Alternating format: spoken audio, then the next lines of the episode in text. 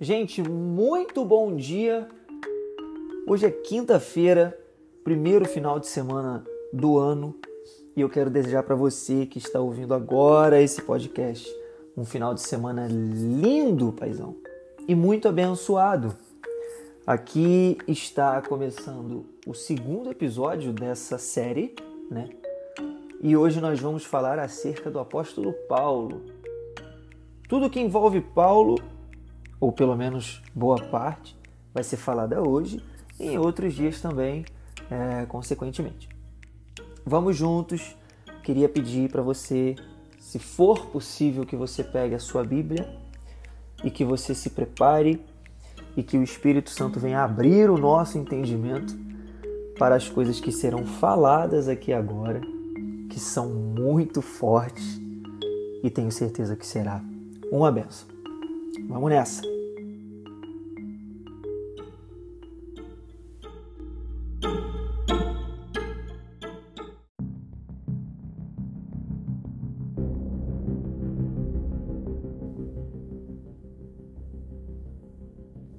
Então vamos lá. É, a história de Paulo todo mundo conhece, muito conhecida. O apóstolo Paulo foi um dos caras aí mais usados por Deus. Né? As cartas de Paulo são incríveis, são lindas.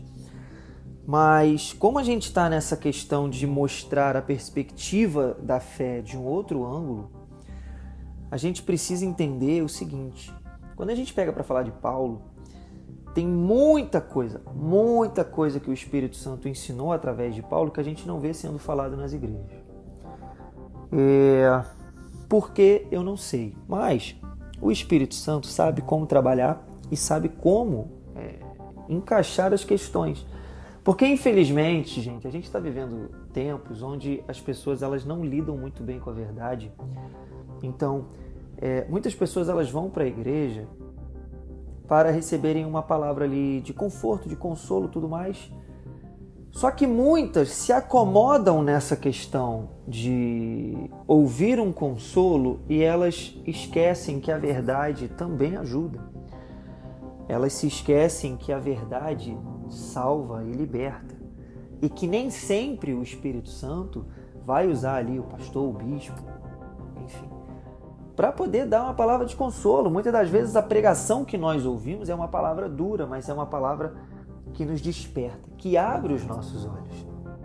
E a história de Paulo, como todo mundo sabe, Paulo de perseguidor da igreja, ele passou a ser perseguido, porque ele começou a pregar a verdade, a real verdade. É, não que a lei, né?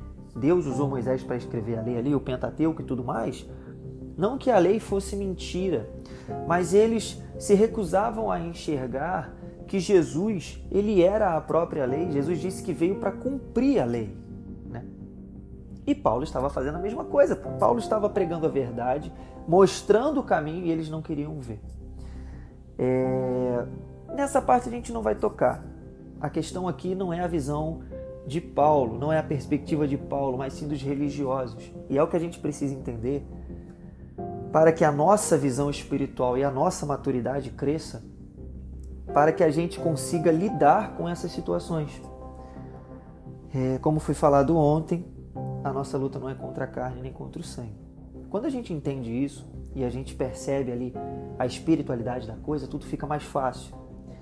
E quando a gente começa a perceber que o sistema religioso ele é totalmente é, é, usado a favor do mal para nos prejudicar, então a gente expande o nosso conhecimento e a gente começa a ter facilidade para entender as coisas. É, se você pegou a sua Bíblia, eu vou pedir que você abra no livro de Atos, capítulo 9, versículo 20. É, Atos 9, 20 e assim no início, logo no início da caminhada de Paulo, ali nos primeiros dias, né, Paulo já começa a ser perseguido. O que, que a gente precisa entender com isso? Quando Deus nos revela a sua vontade, quando Deus nos revela o que Ele quer para nós e o que Ele quer de nós, a gente precisa entender que as pessoas ao nosso redor nem todas irão entender. Nem todas irão compreender o plano de Deus e, sinceramente, é, eu diria que quase ninguém deveria entender, porque é o plano de Deus para a nossa vida, não para a vida dos outros. Deus tem um plano de vida individual para cada um. E Deus mantém perto de nós aqueles que vão nos acrescentar. E aí você vai falar assim, Santos, e aqueles que causam problemas? Bom, Deus permite para te moldar, para te amadurecer. Deus não permite problemas para você desistir. Entenda isso. Deus não permite problemas para você desistir. Deus, ele permite problemas para que a sua fé seja madura, para que a sua fé seja forte, não pautada em emoções, mas na fé inteligente, na fé racional. Então diz assim, Atos 9, 20. E logo pregava nas sinagogas a Jesus, afirmando que este é o Filho de Deus. Versículo 21. Ora, todos os que o ouviam estavam atônitos e diziam: Não é este o que exterminava em Jerusalém os que invocavam o nome de Jesus? E para aqui veio precisamente com o fim de os levar amarrados aos principais sacerdotes? Eu vou pular para o versículo 23. Diz assim: ó, Decorridos muitos dias, os judeus, ou seja, os religiosos, deliberaram entre si tirar-lhe a vida. Então aqui a gente percebe que os religiosos queriam matar Paulo. Aí você vai entender por que, que isso revolta tanto. Vamos trazer para os dias de hoje. Decorridos muitos dias, os obreiros, os membros, pastores, deliberaram entre si para tirar a sua vida. Aí você vai falar assim: peraí, Santos, a minha vida? Por que, que o obreiro vai querer tirar a minha vida? Por que, que o pastor vai querer tirar a minha vida? Por que, que o membro que está ali comigo todo dia, toda semana, por que, que ele vai querer tirar a minha vida? Coloca uma coisa na sua cabeça. Título em qualquer igreja serve apenas para organização.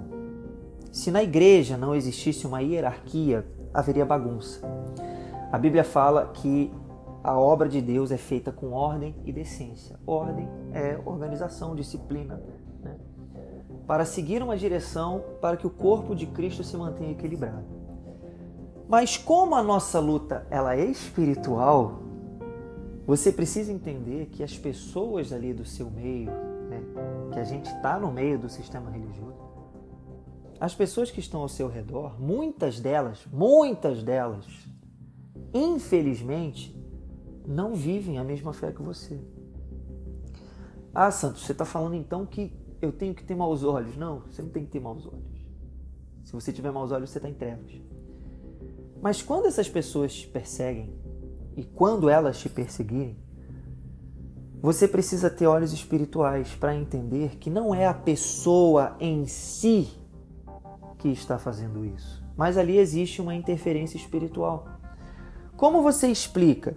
Se os principais sacerdotes, que eram homens que estavam ali para ensinar o caminho de Deus, resolveram matar Paulo, como é que você acha que Paulo lidava com isso? Como é que você acha que Jesus lidava com isso? Quando você pega o Evangelho, você vê pelo menos quatro ou cinco vezes ali no livro de Lucas a Bíblia falar que Jesus sofreu tentativa de assassinato. E aí entra a necessidade, e aí entra a razão de você amadurecer na fé, para você entender que tem pessoas perto de você que não querem o seu bem. Mas o problema, a luta, não são as pessoas, e sim a questão espiritual. Você precisa entender isso. Porque quando a gente olha para um obreiro, quando a gente olha para um pastor e pensa, caraca, o cara está tá implicando comigo, isso desanima a gente. Isso frustra, isso cansa, isso pesa. Sendo que Jesus disse assim: olha, o meu fardo é leve e o meu jugo é suave. Jesus diz assim: aprendei de mim, que sou manso e humilde de coração. Jesus disse: Vinde a mim, os que estáis cansados e sobrecarregados. Você conhece o versículo. Mas por que é tão difícil? Por que é tão difícil? Você se pergunta, mas por que? Eu estou ali na igreja, eu quero servir a Deus, eu quero caminhar com Cristo. Não era para as pessoas estarem na mesma fé que eu? Teoria. Porque a gente sabe que na prática a questão é totalmente diferente. E aí continua dizendo assim: versículo 24. Porém, o plano deles chegou ao conhecimento de Saulo. Saulo ainda não tinha mudado de nome. Dia e noite guardavam também as portas para o matarem. Que portas são essas? Que portas são essas? A porta da igreja. Os caras queriam matar Paulo dentro da igreja. Quando você lê isso, poxa, época de Paulo, a gente está falando de uma questão que aconteceu mais de dois mil anos atrás. É... Quando você para para ler a respeito, você até que não se escandaliza muito porque foi lá atrás. Alguns anos aí depois de Cristo, né? Alguns, talvez alguns meses, eu não sei. Aí a gente não se escandaliza tanto. Não, pô, foi naquela época. Mas e hoje em dia? Quantas pessoas que você conhece que saíram da igreja porque receberam uma palavra negativa, porque receberam ali é, uma palavra de morte, não física, mas espiritual? O que eu quero que você entenda é que a, que a questão não são as pessoas, e sim o mundo espiritual. Para você crescer espiritualmente, para você desenvolver a sua fé, você precisa ter maturidade espiritual. Na sua caminhada com Cristo, na minha caminhada com Cristo, nós vamos encontrar dificuldades.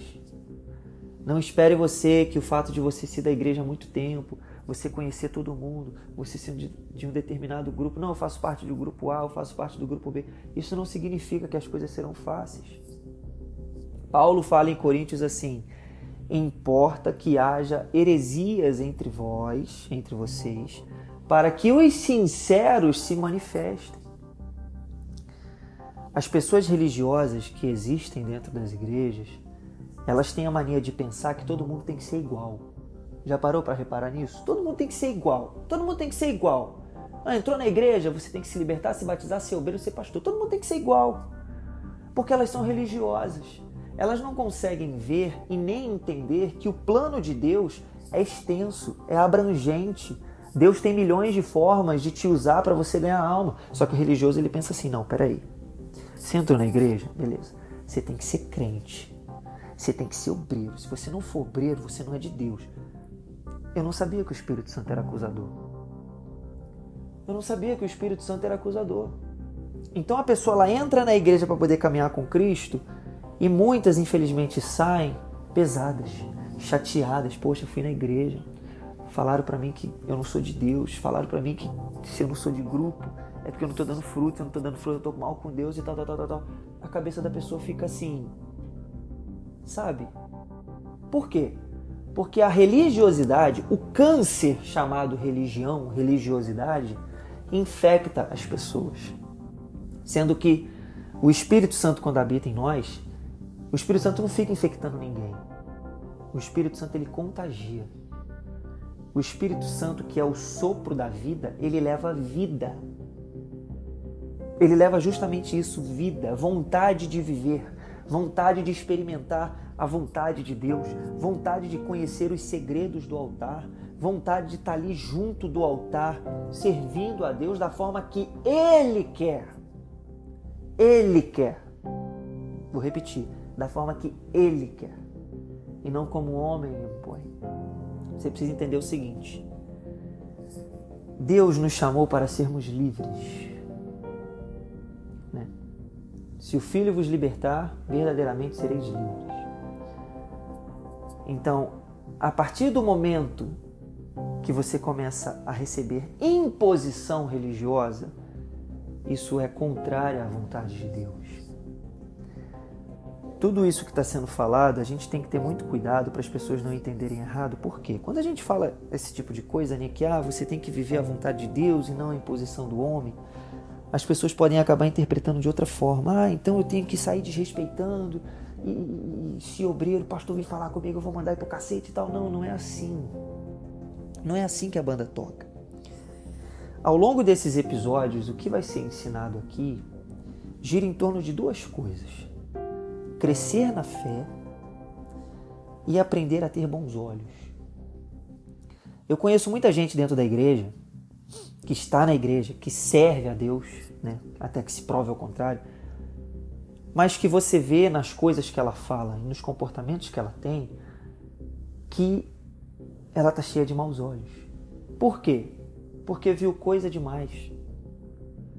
Porque viu problema demais, porque viu mau testemunho, porque viu mau exemplo, porque viu uma postura que não era para ver, porque ouviu uma coisa que não era para ouvir. A Bíblia fala: as más conversações corrompem os bons costumes. Que bons costumes são esses? É a fé.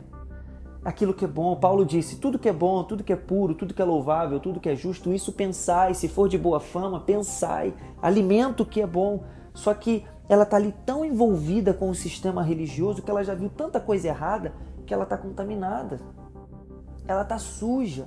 E Jesus disse que se os nossos olhos forem maus, a gente está em trevas. E se a gente está em trevas, a nossa alma está onde? Então, assim, é pesado ouvir isso? É pesado você pegar um podcast e ouvir, caraca, o cara falando que tem obreiro, tem pastor, tem membro que, que persegue e tal. Mas não é isso que acontece. Existe uma diferença muito grande entre ter bons olhos e fazer vista grossa. E, infelizmente, grande parte da igreja hoje em dia faz vista grossa faz vista grossa, a ponto de juntar todo mundo numa catedral, numa vigília e todo mundo fingir que está tudo bem. Por quê? Faz vista grossa. Mas se todo mundo buscasse cultivar os bons olhos, poxa, eu não vou me deixar influenciar por tal comportamento. Eu vou orar pela pessoa. Você viu um comportamento ruim? Você viu ali uma imposição, um comportamento tosco, zoado, feio, ridículo por parte de alguma autoridade da igreja? Ora por ela ela está precisando da sua oração. Essa pessoa está precisando que você interceda por ela.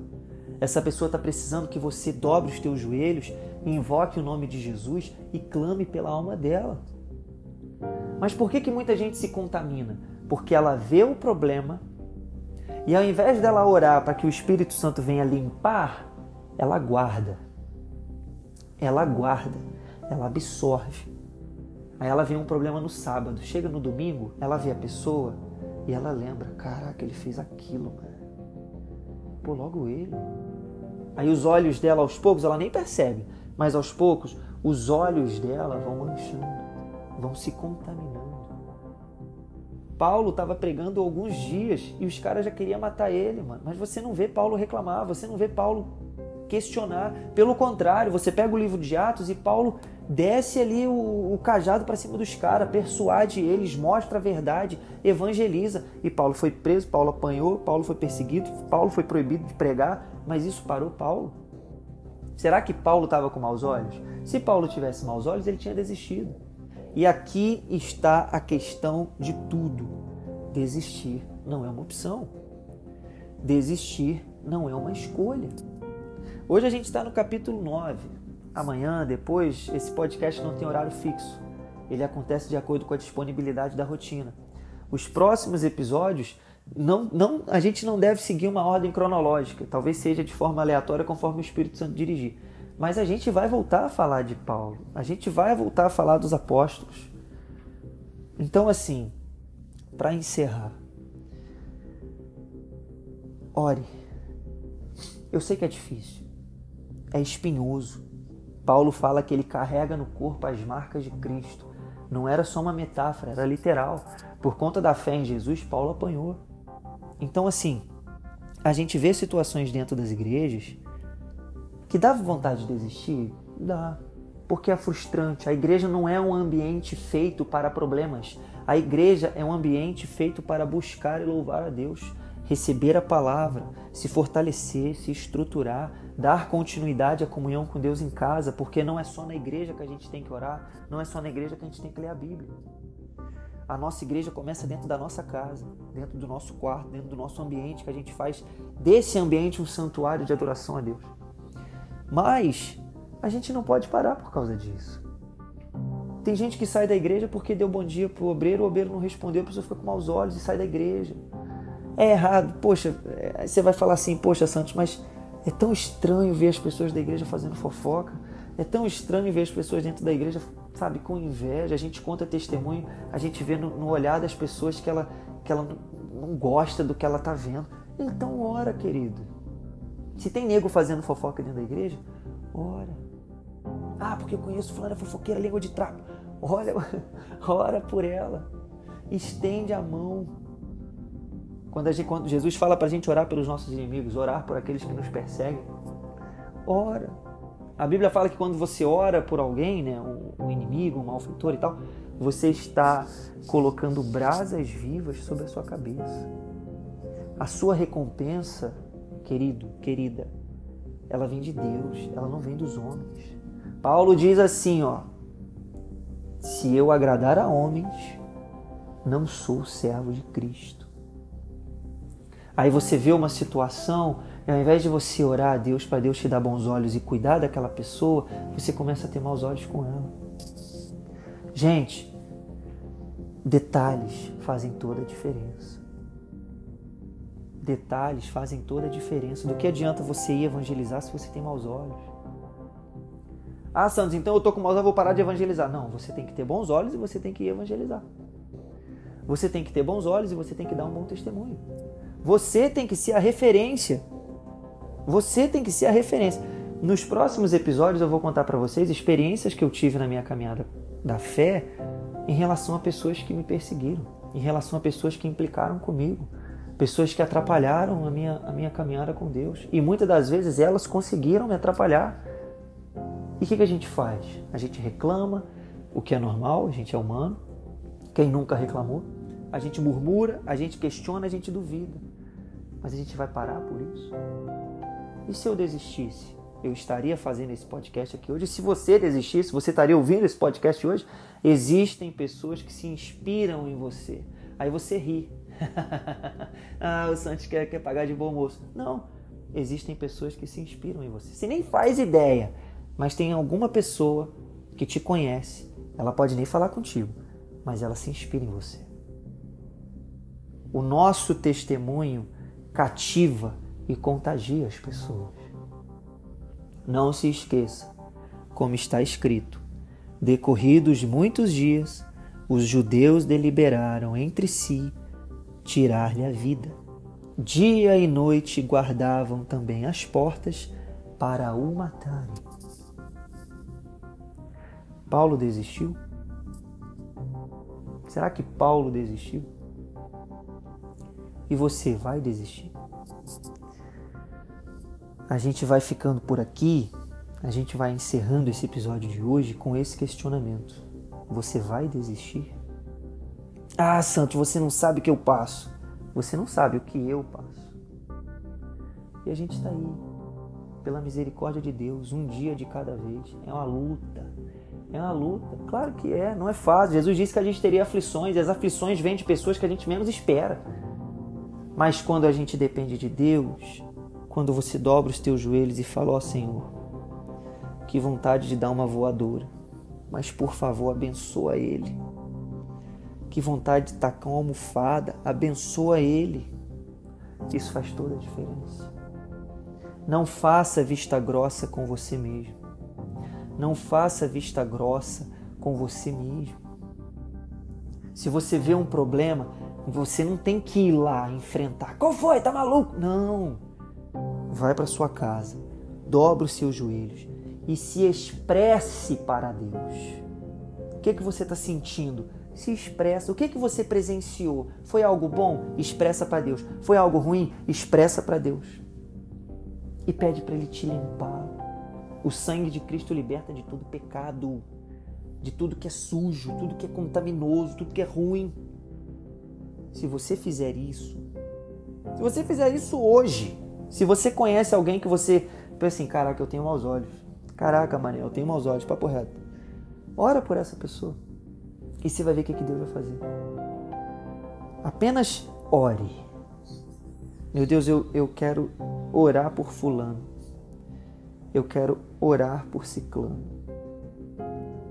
Me dá bons olhos para com ele. Me ensina a amá-lo como a mim mesmo. Você vai ver o que Deus vai fazer.